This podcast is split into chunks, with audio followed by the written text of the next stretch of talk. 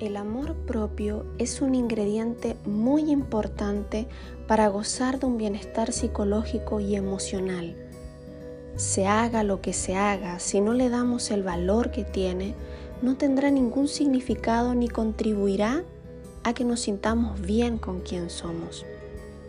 El amor propio es algo que normalmente es visto de un modo muy distorsionado ya que la mayoría de las personas piensa en él como si fuese el resultado de llegar a ciertos objetivos vitales que supuestamente todos compartimos, como es el hecho de ser popular, tener un cierto poder adquisitivo, tener capacidad para resultar atractivo, etc.